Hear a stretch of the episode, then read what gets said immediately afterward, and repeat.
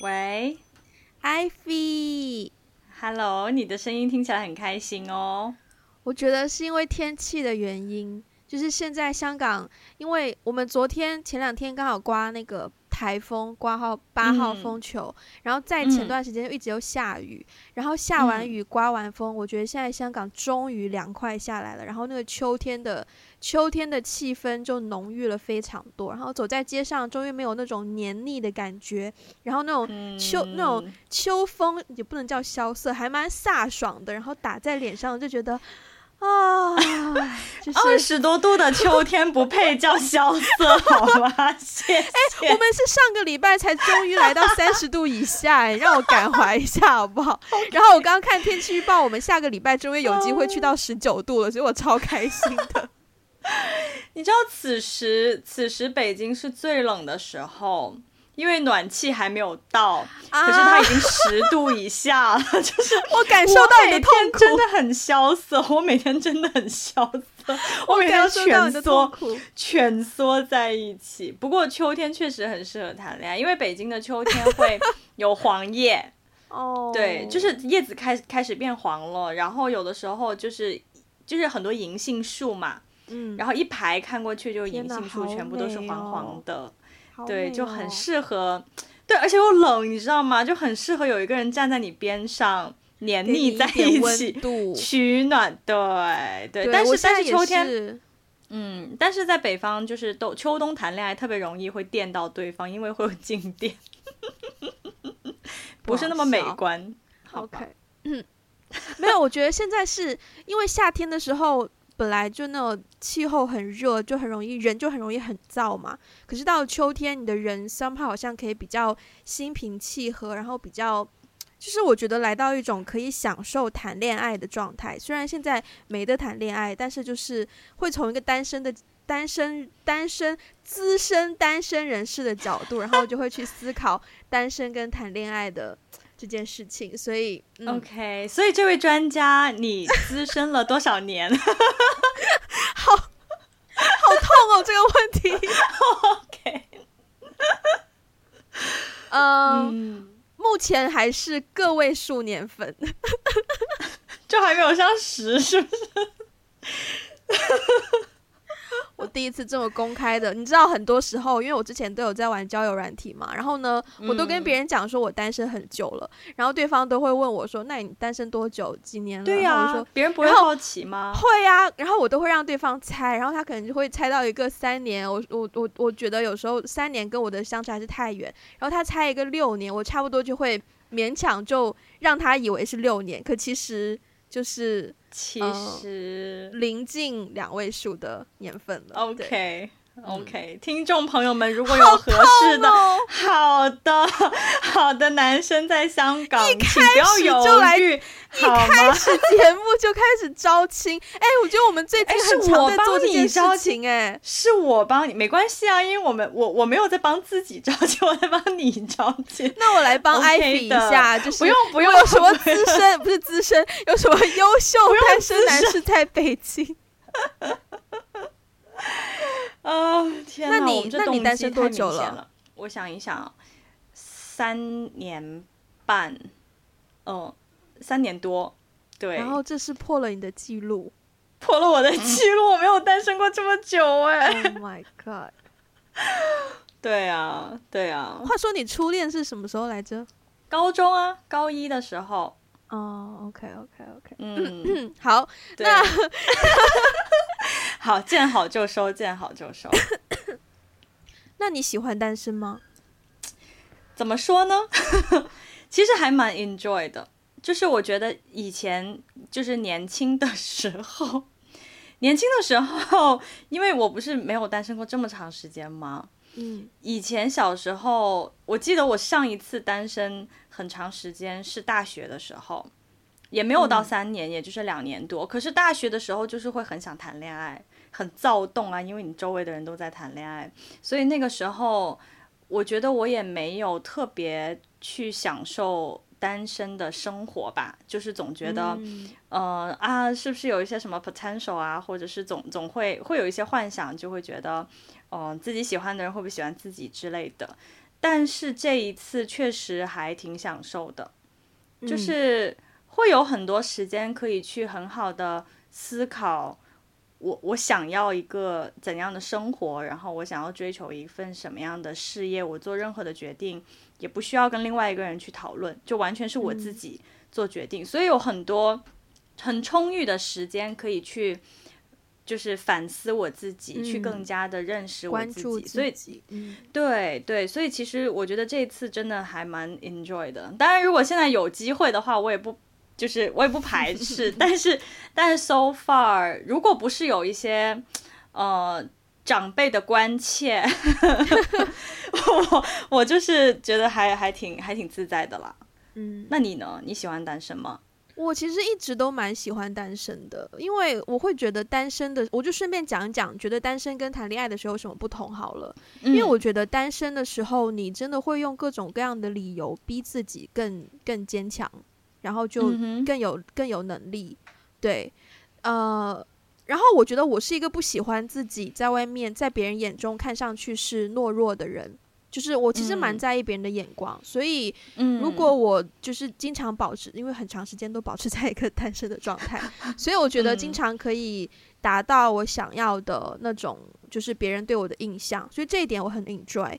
可是也真的是单身久了之后，然后你会发现其实是。呃，不能说有瓶颈吧，但是就一个人是真的很累，就是大，因为因为你一个人的话，大大小小的事情都是自己去 handle，而且我的单身不是那种跟家人住或者是跟朋友一起住，我的单身是完全各个维度的单身呢，就是一个人住一个人，对，然后又是独生子女，然后然后父母也不在同一个地方，所以所以太多事情自己 handle，我是真的觉得很累，对，所以我觉得谈恋爱的时候，可能你的。你的状态会比较的，就是会更多的小女人一点。然后你有情绪，你可以及时的找到一个对象跟他去讲。然后你有想要分享的东西，你也可以及时的有一个对象可以跟他分享。然后你的很多想法都可以很快的找到一个人跟你去讨论。我觉得那个感觉很棒，对。嗯，所以我喜欢单身吗？喜欢。但是我想要一直单身吗？不想。嗯嗯，了解。我我觉得单身的时候跟谈恋爱的时候那个生活方式是完全不同的，真的。就是我我自己的一个比较大的感受是在一段亲密关系中的时候，其实你的很多决定不是只有你个人的，没错。就是你的很多决定其实它一定会牵扯到另外一个人，特别是我觉得上学的时候好像还好，但是尤其是我自己的感觉是一旦。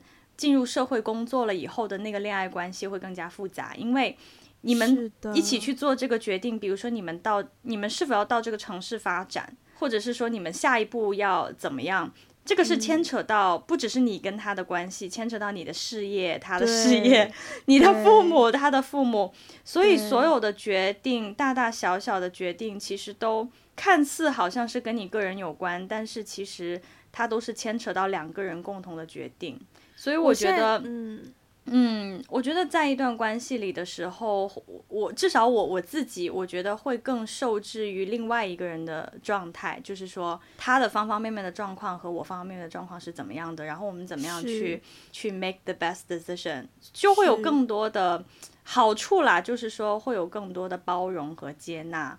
那不好的地方也是这个自由，这个做决定其实没有一个人做决定来的这么自由。我现在想想，上学的时候，我谈恋爱，我谈恋爱的时候，跟男朋友最多就是需要共同做决定的，就是今天午餐在哪个饭堂吃，吃什么，对，然后吃什么，然后今晚去哪里，或者是哦，下个下个学期选课要不要选一起，就是都是一些这种很生活化的问题，对啊。然后最后其实分手也是因为，就是当你的决定要来到一个比较有呃有深度的层次，比如说毕业之后去哪里。那留在留在本地还是去别的地方念书，然后你就会发现哦，世界观太不一样，不不不，就会有不同的问题出现。嗯、对啊，是是。不过我刚刚还想到还有一个问题，也不，其实它不是问题，是现象，就是你单身的时候和在一段恋爱关系中的时候，你跟其他异性的界限是完全不同的。至少我自己就是说，我在一段关系中的时候，我可能第一就是第一句话。就是我可能五句话以内一一定会告诉对方我有男朋友，是，对，就是一定哦，就是哦，上个星期天我跟我男朋友一起怎么怎么样啊，怎么怎么样，就是我五句话之内一定会端出身份。是，但是对对对，所以我觉得对方就是别人跟你在相处的时候，同性没有什么区别啊。但是就是说，如果有异性在相处的时候，我觉得跟异性之间的那个界限感其实也。也不太一样，但是你单身的时候，你会五句话之内就告诉对方你单身吗？不会呀，当然不会呀，很难呢。不是不是，我举个例子，比如说有你有男朋友的时候，你第三句话可以跟他说，就比如说就说哦，对啊，那个上，比如说上礼拜六哦，我跟我男朋友去看了 Tenet，对吧？啊啊、但你不会，啊、你不会说上礼拜六我自己一个人孤孤单单的去看了 Tenet。明白你的意思，明白你的意思。对啊，对啊。嗯，哎、嗯，话说，这也是刚刚想到的。你觉得有什么事情是单身的时候可以做，哦、但是谈恋爱了以后就做不了的吗？我觉得我，我我其实第一反应想到的就是，其实就是跟异性之间的一些一些界限问题吧。其实就是还是那个，嗯，嗯，对对对。还有就是，嗯，其实我我好像想不到太多。单身的时候可以做，但是谈恋爱以后不可以做的也，好像我的兴趣爱好、习惯、交友方式都差不多，只是就是说，我觉得真的是跟异性之间的那个界限，会在一段关系之后会会一下子会很有距离，就但是我还是会有异性朋友，但是就是会稍微保持一点距离这样子。嗯。我刚刚只是突然想到，然后我在在自己身上想这个问题的时候，我就发现，我首先想到的是很多我一个人的时候，嗯、就是可以很不顾及别人眼光做的事情。然后如果谈恋爱的时候，比如说呢？比如说就是在家里剃光头走来走去啊。你谈恋爱的时候为什么不可以在家里？没有，我觉得你刚开始谈恋爱，你当然不能就是在家里不穿衣服走来走去。刚开始不可以，但如果就是时间长了，长了对，是可以。但是我又想到另一个，就是因为我很喜欢一个人去看电影。但我觉得这件事不是不能做，而是我觉得可能会伤害到对方的感情。嗯、不是你，那如果那你找一个他也喜欢一个人去看电影的，你们两个人就同时 一个人 去看电影。可是那个不可能同时啊，那个一个人去看电影就是现在，比如说这一刻我突然翻一翻，哦，等一下九点半有一场电影，那我九点半我就去了，然后我也不用约人，我就直接走了。就是这一种。那谈恋爱的时候你，你你也可以这样子啊？为什么不可以？你可能顶多就跟他说一声哦，我去，对方可能就会觉得，哈，你不，你你不跟我一起看或什么的，会不会？我不知道。我我觉得一般，我觉得一般人可能会，但是如果他足够了解你的话，他知道一个人看电影对你来说是一种享受，就是或者是一种就兴趣的话，我觉得他会理解的呀。其实我也很喜欢约别人一起看电影啦，只是说就是偶 偶尔心血来潮会好，嗯，好的，那就没有什么，对啊，那没有什么，你谈恋爱的时候不是不可以做的啊。我觉得是我自己的很多的 concern，因为这句话说出来 可能觉得很油腻，但是我自己真的有有过这样的担心，就是因为单身久了，然后就会觉得。不能说不会再爱了，而 是说 就是不懂得，不懂得。当你进入到一段亲密关系的时候，你如何去协调自己的生活习惯跟对方的生活习惯？因为因为一个人的时候，你真的所有的决定都是自己为自己做的。那当你跟两个人一起的时候，其实很多决定是小到真的就是小到晚餐吃什么，或是小到早上几点钟起床这种东西，两个人都要沟通。所以我会。总是会觉得啊，我可能会有很多地方会疏忽，或者是会忽略，然后之类的。嗯，嗯，我觉得，我觉得你刚刚讲的这个是一个还蛮关键的点，就是一个人久了以后，习惯性，其实对我来说，可能最有难度、最有挑战的吧，就是如果现在突然进入一段亲密关系的话，最有挑战的就是沟通方式和做决定的方式。嗯，因为。我现在遇到任何问题，我也不需要跟谁沟通，我我自己做决定，我自己会为我自己的决定负责嘛。但是我觉得，当在一段关系里的时候，嗯、其实虽然我不知道我我用这个词，大家有的人会不会觉得这个词不太好？但是我真的是觉得，在一段关系里面，双方都是要 compromise。才会 make it work。是因为因为有的时候就是不不可能说永远以你为以你的需求为核心为中心，一味的让对方去满足，就一定是当你满足，一定是有一些 moment 你满足对方的时候，你自己的需求可能没有很好的被满足。但是我觉得这个这个就是需要需要操练了，对啊，嗯，唉。那你现在会渴望进入一段关系吗？然后你什么这种、嗯、这种渴望什么时候会特别的明显？对，就是就就我，因为我比较虚弱，就我一个人搬行李，搬特别重的东西上楼的时候，就会很想很需要一段关系。对，我感受一下我的白眼。我我知道，我知道温迪已经对着屏幕。白眼已经翻到了后脑勺，但是真的是一个，我有颈椎病，你知道吗？就是很多老年人，我现在整个人就是很老年人。你一提颈椎病，真的好老年哦。哦，就随手一抓一把膏药往背上贴的那种。所以我现在对搬重物很敏感，我真的不能搬重物，我真的一搬重物我就受不了。可以不要这么工具人吗？男朋友的角色？嗯，不是，这这个这个是很，这个是很，这个很很疼，这个痛点，这个痛点很痛。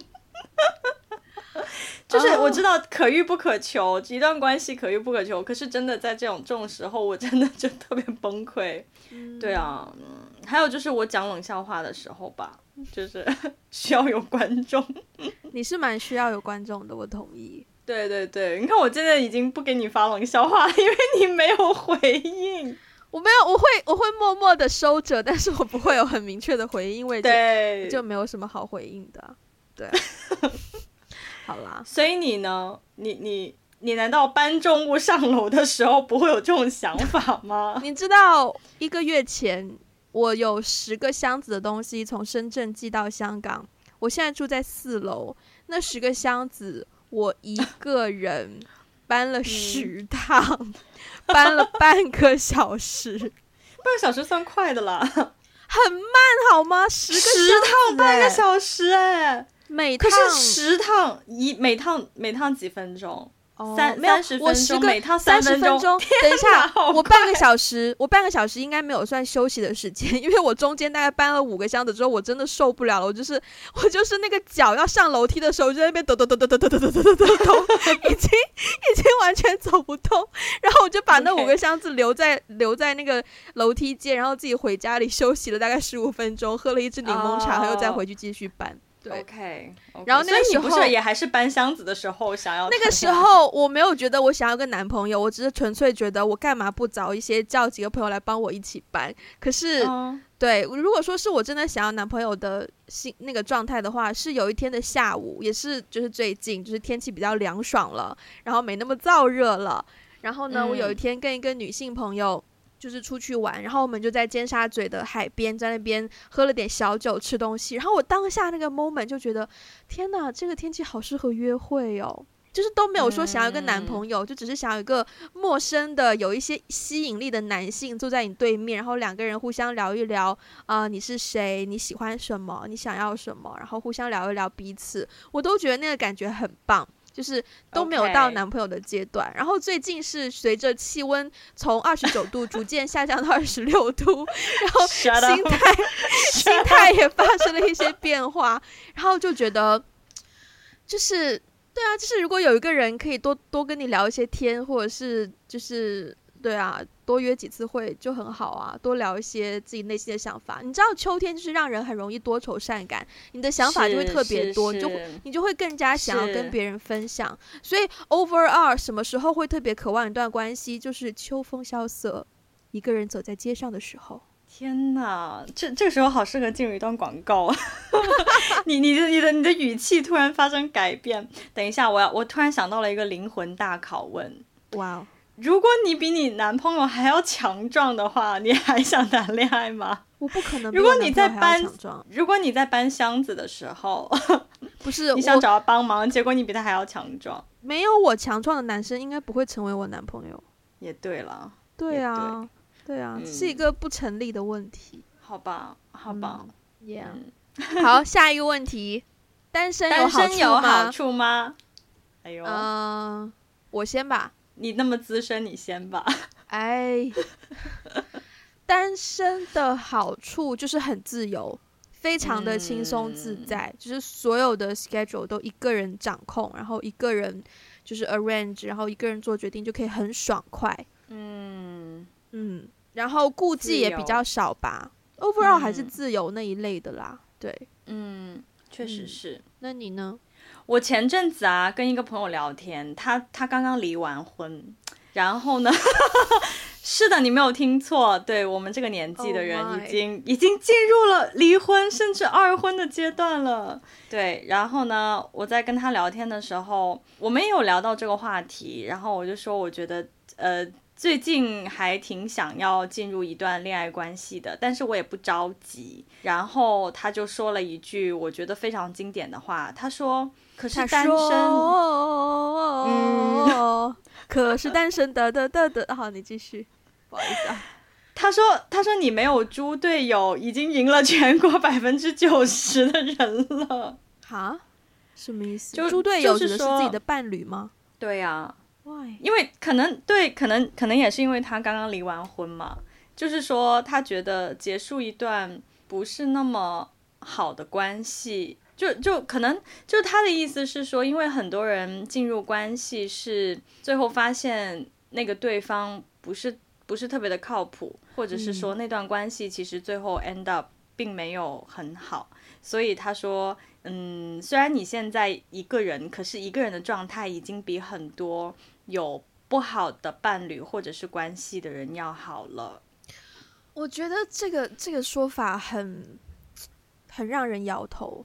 嗯，就是看，就是大家不能够。首先，我听到说一个同龄人已经离婚，我对我个人对于离婚是有非常非常多就是不可接受的。因为首先我自己是受害者，我父母是离婚的嘛，嗯嗯嗯，所以我认为，特别是到现在离婚率那么高的情况下，就是。为什么都没有人去反思过为什么会离婚这件事？然后为什么大家都知道？呃，还是说没有人知道离婚对小朋友的影响？所以没有人。当然，你的朋友可能还没有生小孩，只是我还是觉得离婚这种决定，如果你可以离婚。Well，我会觉得，如果你这么快就离婚的话，那证明你当初结婚的那个决定也是很草率的。那如果再往前推，啊、可能也可以证明你跟你的另一半在一起的时候，那个决定也是很草率的。那如果大家都这么草率的话，我觉得我们不应该跟差去比更不差。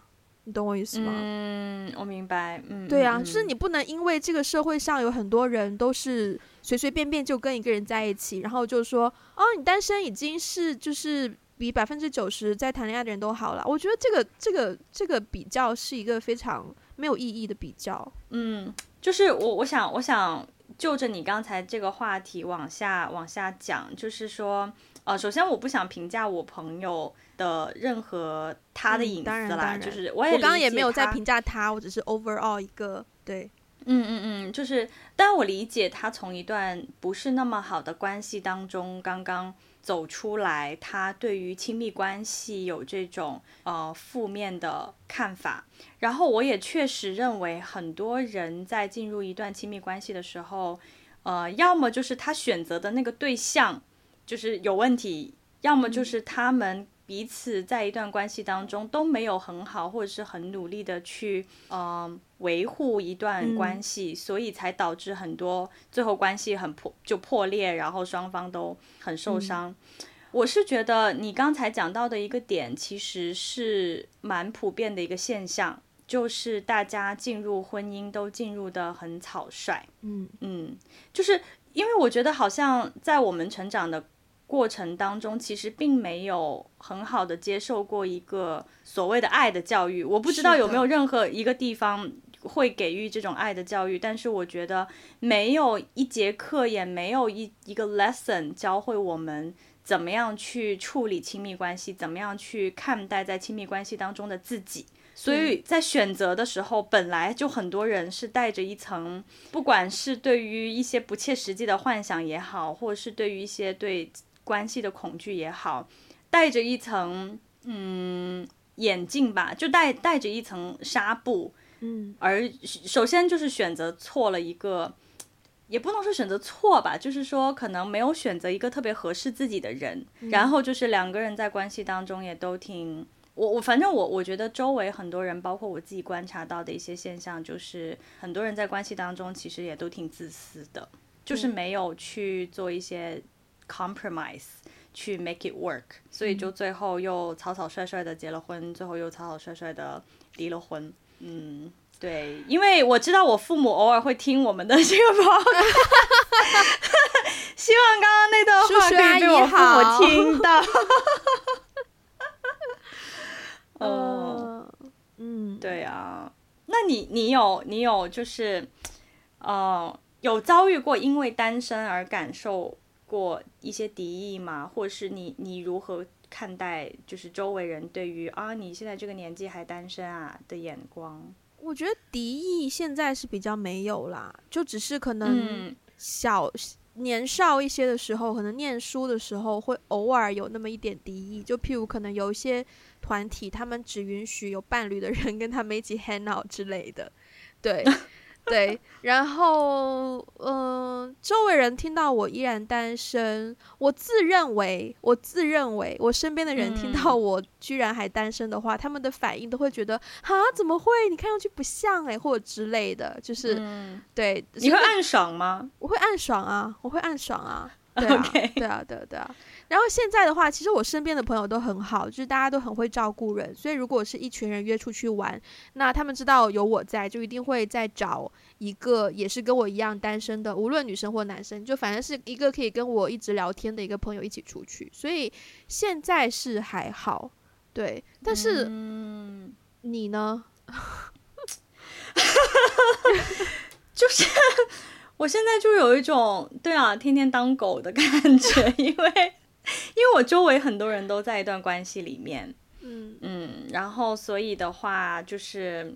我记得有一次真的是好过分哦，但是我觉得他们也不是故意的啦，嗯、就是有一次拉了一个群，我我之我之前跟你说过吧，去 barbecue，然后结果那个 barbecue 的群里面只有我一个人是单身的，就其他所有的人都有伴侣，你知道吗？诶，然后关键是我当时看那个微信群的时候，他们可能。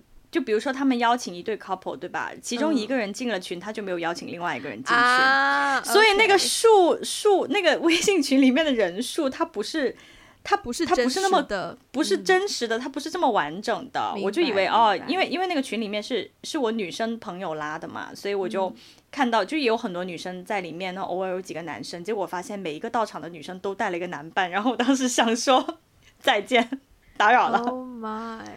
对，所以当时我也觉得你的朋友好好哦，然后我就有点阴影。对，所以所以之后这这群朋友再约什么，我大概就就不不去了。对，那你被撒狗粮的时候会做什么？会是什么？会叫他们滚啊！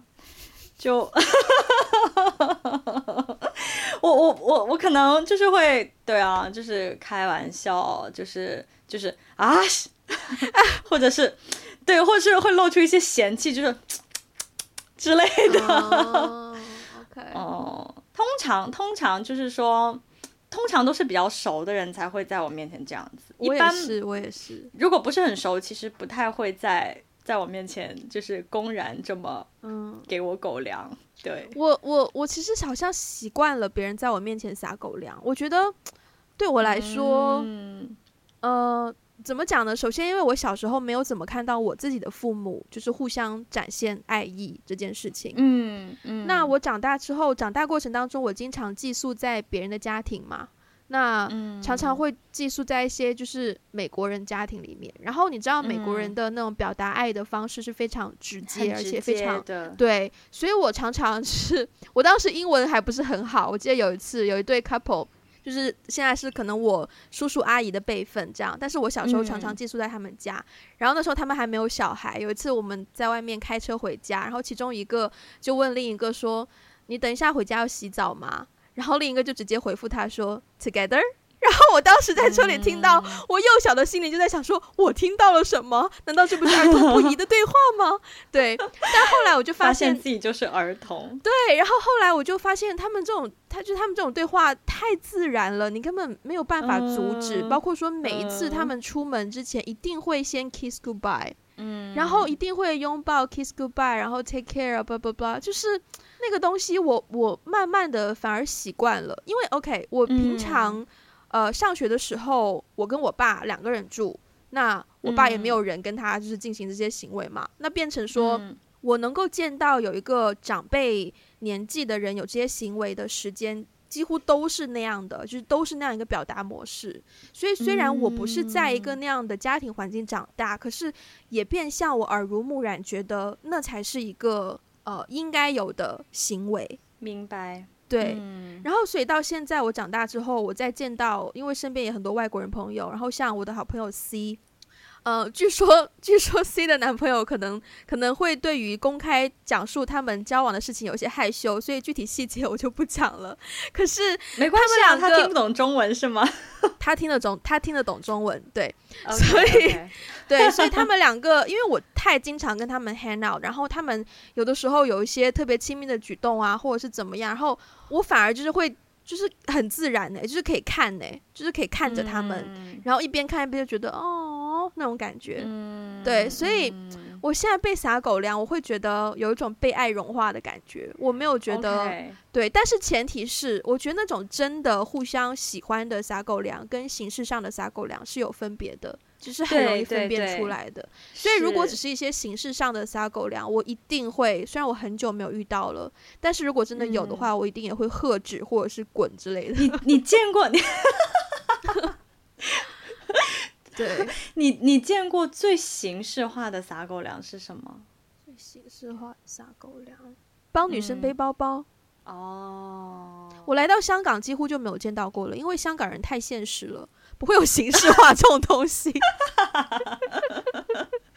香港听众会不会觉得被冒犯呢、啊？刚刚我觉得是好事啊，我觉得是好事啊。如果大家被冒犯的话，对不起，但我觉得是好事，就是可以现实一些，嗯、落地一些，脚踏实地。背包包这件事情还蛮好笑的，因为这个有发生在我我之前的。但是但是但是是这样的，就是，呃，就是就是我的我的前一段关系里面，就是那个男生他是非常非常抗拒这件事情的，嗯，他不能接受就是帮女生背包包，对，嗯，但是他也知道很多中国男生会帮中国女生背包包，他就特别的不能理解，嗯，对，然后他就他就特别的不能接受，我我也不会让男生。就是背我的包，我也觉得很奇怪，就是一个男生背一个女士包，对啊、走在街上很奇怪的。对，嗯，但是呢，我我印象中很好笑的是，有有的时候，比如说我们去玩，就比如说我蹲下来系鞋带，对不对？嗯、那我可能就会说，哎，帮我拿一下。哦，这种的我也会啊。对。但是他是他就会鬼鬼祟祟，就是会整个人就是会要躲起来，对，就会觉得天哪，他就烫手，你知道吗？拿到我的包就开始烫手，然后就整个人就要躲起来，就是拘促。但是有一次很好笑的是。呃，就是有有一次，我们那个时候还在纽约，很多年前，很多天，嗯嗯，嗯。就那个时候还在纽约，然后我我们我们在 Times Square 附近看电影，哇哦，人超级多，然后看完电影的时候，他竟然主动拿过了我的包，背了起来。请问你们看了什么电影？我不记得了，我不记得，好像跟电影无关吧。但是那天我心情就不是很好，然后他就主动帮我背了包。啊、然后我说：“你这是干什么？”他说：“入乡随随俗吧。”那还，我觉得如果他是 sense 到你有点心情不好，然后帮你拿包的话，我觉得还蛮 sweet 的、啊。是，虽然虽然我并没有很很想喜，就是我并没有很喜欢，或者是我也不会要求男朋友帮我拿包，嗯、但是。他因为觉得中国女生可能喜欢吧，而主动帮我拿包，哦、我觉得还蛮可爱的，是还蛮可爱。我突然想到另一个我不愿意男朋友帮我拿包的理由，嗯、包包是搭配耶，怎么可以随便被拿走？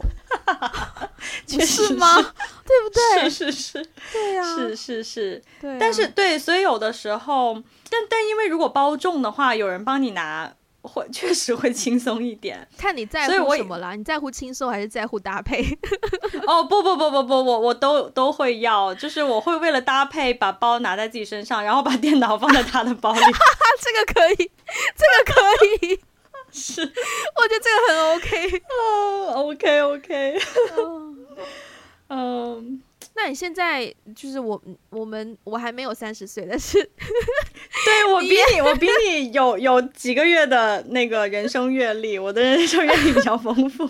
那你三十岁，你现在以一个单身女性的身份，无论是在工作环境也好，或者是一些社交环境也好，如果大家大家知道你三十岁还单身，你会觉得有压力吗？我觉得在大城市还好啦。就是在大城市，其实不会有太多压力，因为我身边的人也基本上都是三十岁、三十上下的女性，也大部分都还单身。其实，嗯，我觉得这个倒还好，但是确实会受到对一些家里人和就是长辈的关切问候。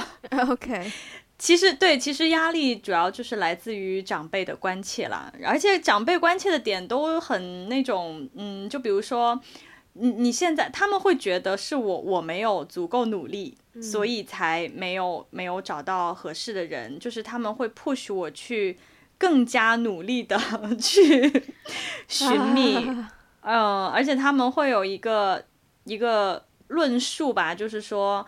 嗯、呃，你你三十岁，然后你再谈几年的恋爱，然后再进入婚姻，到你生孩子的时候，你可能已经三十五了，三十五就高龄产妇了，就是他们会考虑一些非常非常，对，他们会考虑这种问题，所以他们就会非常着急，嗯、对。但是我我自己本人，我对生育这件事情没有特别大的 执着，所以并不会对我造成任何的焦虑啦。嗯，那我换一个换一个角度问好了。你有计划过，嗯，或者说你有觉得，就是在现在这种社会发展的状况下，如果你是想要有家庭的话，嗯，你有觉得到了哪一个年纪就一定要去履行那种义务吗？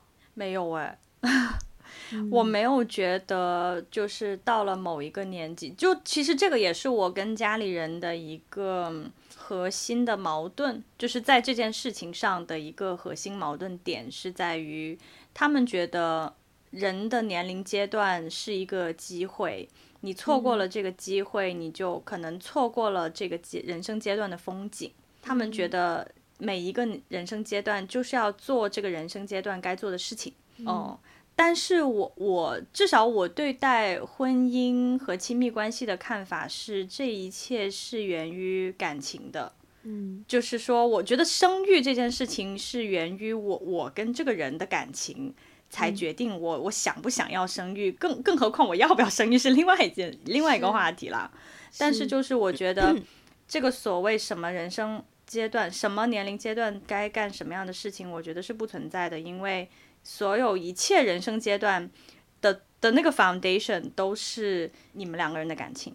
嗯，所以你也没有办法为自己计划说，我想要多少多少岁结婚生小孩。对啊，我没有办法计划啊，更何况我、嗯、我没有一定要生小孩。嗯，对啊。其实我还蛮想计划的，我其实。呃，你说会不会有压力？我是完全没有压力啦，因为本来我们这个行业就是，嗯、你看周迅多少岁才结婚，就是太多。虽然我不能跟周迅比，只是说，就是我们这个行业女性比较晚婚是一个很常出现的情况，对。嗯。然后我家人也会不太会催，因为知道我父母的经历，所以他们可能也不希望我重蹈覆辙或者什么什么的，嗯、对，所以不太会催我。但反而对我自己来说，其实我很想要拥有自己的家庭，对，嗯、因为。我觉得我已经在一个非常非常非常，嗯，男性化的一个行业里面了。然后我非常希望我的生活的部分可以可以去保留我女性化的这个方面。然后以及我本身因为小时候没有一个特别完美的家庭，所以我我希望可以弥补这份。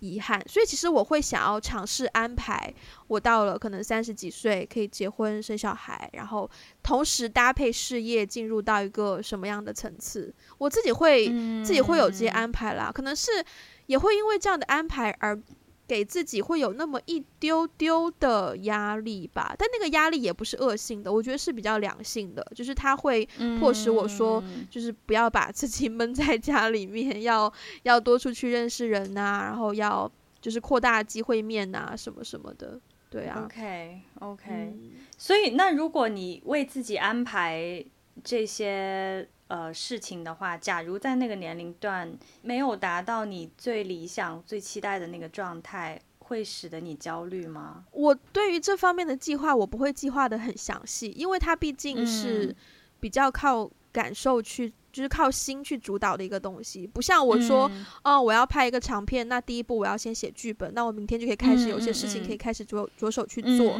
感情是没有办法这样去按计划执行的，所以我没有办法说给自己设立一个非常非常明确的目标，就只能说从现在这一刻开始，就尽可能的去多认识人啊，然后对啊，然后多调整自己的状态，这个很重要。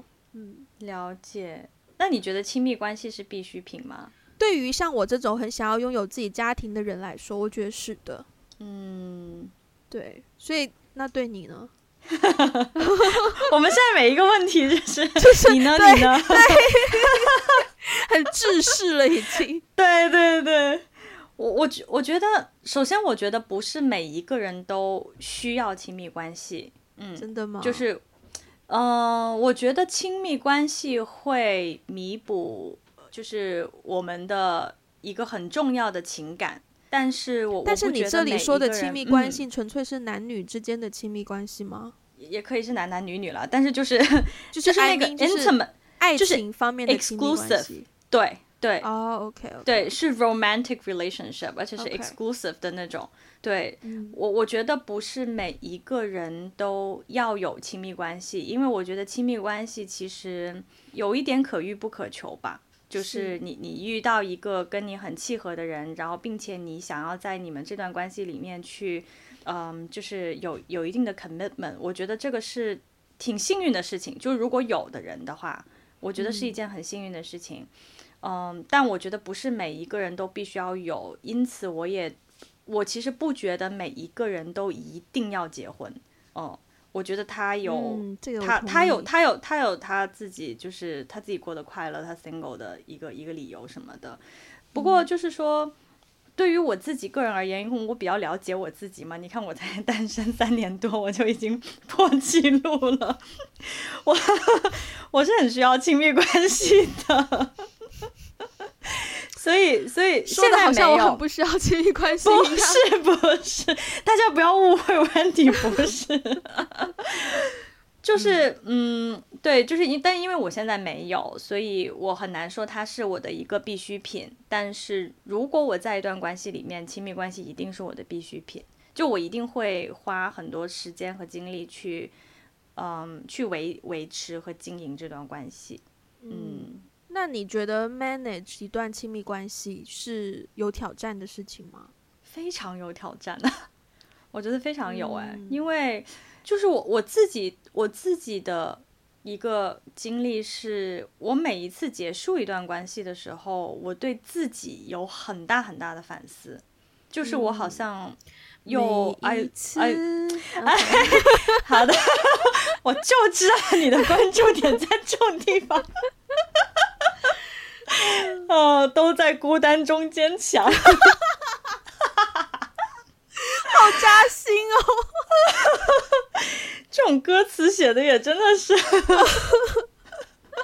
滴血。对呀、啊，就是就是就我觉得每每每一段关系都会让我哦，I've learned something new about myself。嗯。嗯就它，它真的很像一面镜子一样，就是你你的每一个很细微的，因为我觉得亲密关系你，你你要全方位的在一个人面前完全敞露你自己，你也会很 open 的去了解和认识一个人。我我觉得两个人要彼此很敞开，本来就是一件需要勇气的事情，是，是，是很需要信任，然后很需要勇气，而且你在认识对方的过程当中。你你还需要很有耐心和就像刚刚说的 commitment 去调配，嗯、去去调配你们两个的节奏，我觉得非常非常有挑战呢。我也觉得很有挑战，可是，但是对于可能几个月或者是一年前的我来说，我我当时觉得这种挑战是太复杂了，我懒得去，嗯、我懒得去面对。但是慢慢慢慢，我也不知道是年纪的关系，还是还是最近可能最近可能事业稍微抓到了一些眉目，然后我就会觉得，哦，我好像可以试试看这种挑战了。就是我愿意去面对这这这些挑战，然后愿意去就是去 deal with it。对，嗯嗯嗯，嗯，我觉得有挑战是一定很有挑战的，但是它不是 impossible to do 的一件事情。对对，对、嗯，就是它肯定是就是这个挑战是一边一边尝试一边克服的，是、嗯、没有错。那你可以接受异地恋吗？哇，你这问题从问错突然。嗯，uh, 可以啊，有总比没有好吧？没有没有没有没有，我要重新回答这问题。嗯，um, 我觉得不可以。嗯，为什么？嗯，我觉得，特别是我觉得，我首先对于对于亲密关系还是有非常多的不安全感的。如果一个人不在我身边，那等于亲密关系能够带给我的 supporting system，它并没有。就是并没有 support 到太多我需要的，嗯，反而我需要去调节自己更多的心态，去给更多的信任，给更多的理解，去到这这一种异地恋的亲密关系里面，我觉得有一点得不偿失的感觉。这样可能有点算计，可能有点太理性，但是，嗯，呃，我的直觉告诉我是我会有这样的 concern 出现。对，嗯、所以我宁愿我一开始就斩断这种可能性，也不要真的陷进去了，然后又发现啊，怎么这么难应付，怎么这么多问题，然后再去承受那种折磨。所以我觉得，我其实理性来说，我应该没有办法接受异地恋。嗯，嗯，了解。对，你呢？我很难那么绝对的说可以或者不可以，其实。嗯因为我之前的关系基本上都是异地恋，啊、不是没有完全在一一个地方的时候，但是都经历过异地恋，而且，对嗯，其实我自己觉得我我我自己 manage 异地恋还 OK。就我我好像在关系里面，我不是那么，我不太黏对方，我也不是很喜欢对方老黏着我。嗯，我我还是蛮需要个人空间的一个人，所以我觉得异地恋的那个空间，虽然有的时候很难，但是我我自己是可以去适应的。但是我现在会不 prefer，因为我我我的理由跟你的理由倒不太一样，就是我觉得。在我在我身上好像不是安全感的问题，而是说，当两个人分开在两个不同的城市的时候，我很难全方位的去了解他。就他的工作环境是什么样的，他的朋友是什么样的，他的嗯整个生活状态是什么样的，其实我是不了解的。其实他可能也不是很了解我这边。所以当我们突然到了一个地方的时候，可能才会发现。对方跟你想象的不太一样，就是诶，有点陌生、啊、哦。原来你是这样处理事情的，嗯、原来你是这样想的，原来你是怎么怎么样。所以其实我觉得异地恋的时候，嗯、我觉得在异地的时候会创造制造很多嗯一层隔阂，会让你对、嗯、你看不到最真实的对方，从而去对对方有一些想象，然后那个想象是符合你自己的想象。可是真实的状况未必是这样，未你们两个未必那么和谐，所以我自己不我不倾向了现在，但是我也很难一棒子打死说就一定不会再尝试。嗯。嗯，好，那我们今天最后有没有什么？什么想法或是感受可以分享给广大单身的朋友？我我觉得听这一期的应该大部分都是单身吧？啊，你不要这样。如果听这一期大部分都是单身，呃，都是非单身的听众的话，我可能会很酸呢。对啊，所以有没有什么想要跟单身的朋友说的一句话？我可能想要说的是。我觉得，如果是单身的话，我觉得单身没有什么不好的，就是大家也不要因此而去 rush into a relationship，True. 就是不要因此而嗯急于进入一段关系，或者是随便找一个人。我觉得单身就好好享受自己单身的生活。但是，嗯，如果有觉得合适的人出现的话，就勇敢去爱吧。嗯嗯，你说的很好。对，嗯，大家听 Ivy 的就好。Wendy，Wendy 有没有勇敢去爱的人？什么东西？八卦了一下，Wendy 有没有勇敢去爱的人？如果他出现，我肯定会勇敢去爱啊！以我的性格，好，对啊，我会督督促你哦。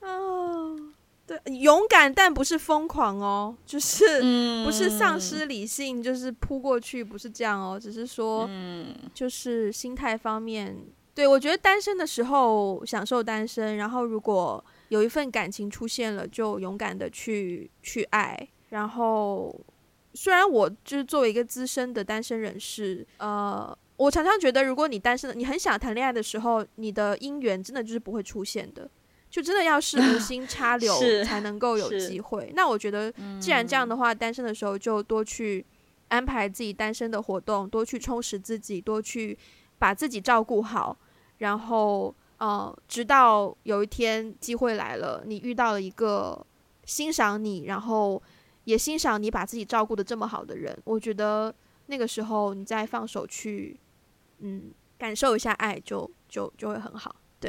对，嗯嗯，好，那我们今天的节目最后我要来念一封听众来信。